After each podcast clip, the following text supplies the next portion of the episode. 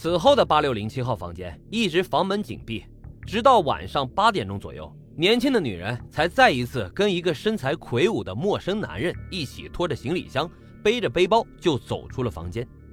背包的带子被拉得很直，显然里面装有重物。而这个陌生男人应该就是李秋梅他们敲门时从里面开门的那个人。种种线索表明，李秋梅在八六零七号房间里面已经遇害了。这一男一女啊，显然有着重大的作案嫌疑。警方立即开始调查二人的身份。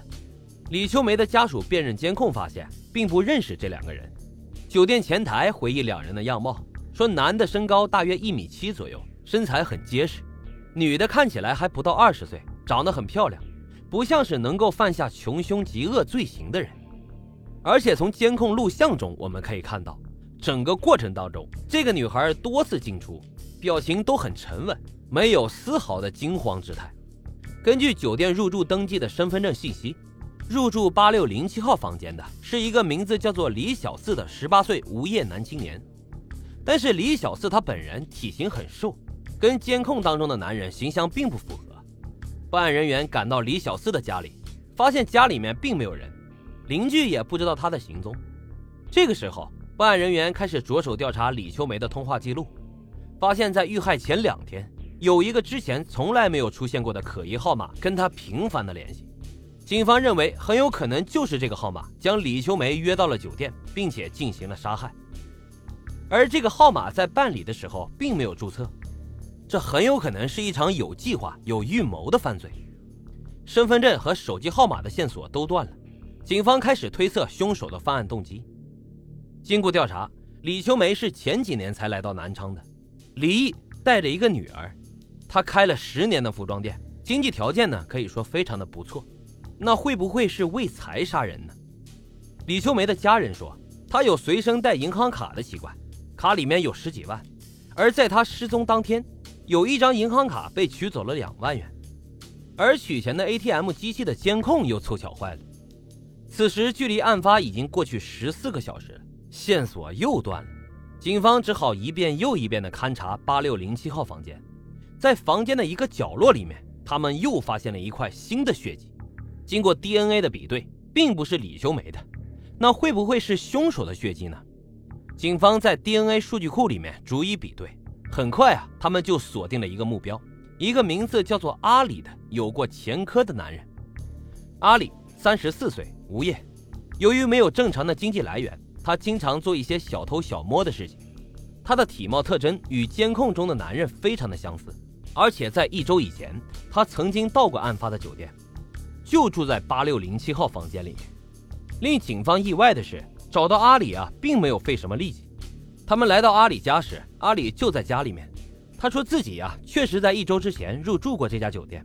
血迹呢是切水果的时候不小心割破手留下的。而李秋梅遇害当天，他跟朋友打了一下午的牌，并不具备作案时间。警方最后只能排除了阿里的犯罪嫌疑。所有的线索到这又断了，警方便着手调查李秋梅的社会关系，希望能从中找到监控里一男一女的信息。李秋梅的服装店生意很好，她本人个性又刚强，是个典型的女强人。十年前，她跟前夫和平离婚，独自带着年幼的女儿就来到了南昌打拼。多年来，生活规律，社会关系都非常简单，很少与其他人来往。除了几个朋友，李秋梅在南昌还有个男朋友，名字叫做丁大庆，是一家公司的总经理，经济条件十分的优越。但是两人同居了几年，并没有结婚。根据警方调查，丁大庆比李秋梅大十五岁，平时对李秋梅非常的好，还出钱给她开店。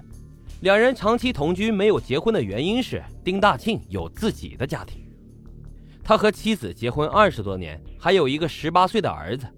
而李秋梅的死会不会跟感情纠葛有关系呢？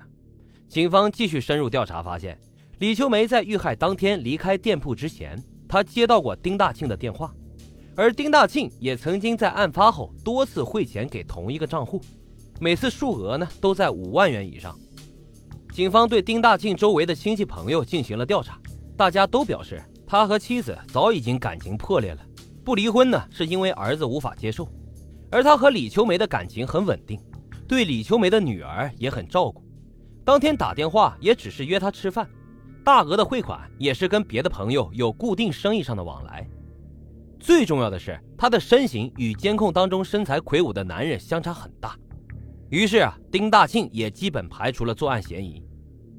由于多条线索中断，警方把印有视频当中男女的传单大量的印发，但是也没有任何起色。案件发展到这儿啊，似乎陷入了僵局。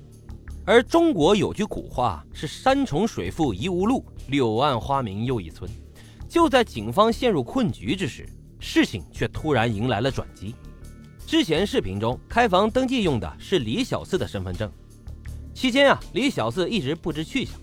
但是就在案件陷入僵局的时候，蹲守在李小四家的侦查员却发现他居然大摇大摆的回家了。李小四说。他把自己的身份证啊借给了一个姓黄的女同学，经过辨认，李小四口中的黄姓女同学就是监控当中那名年轻的女子，她叫黄文文。让警方没有想到的是，监控当中冷静沉稳的黄文文只有十六岁，还是一名职高的学生。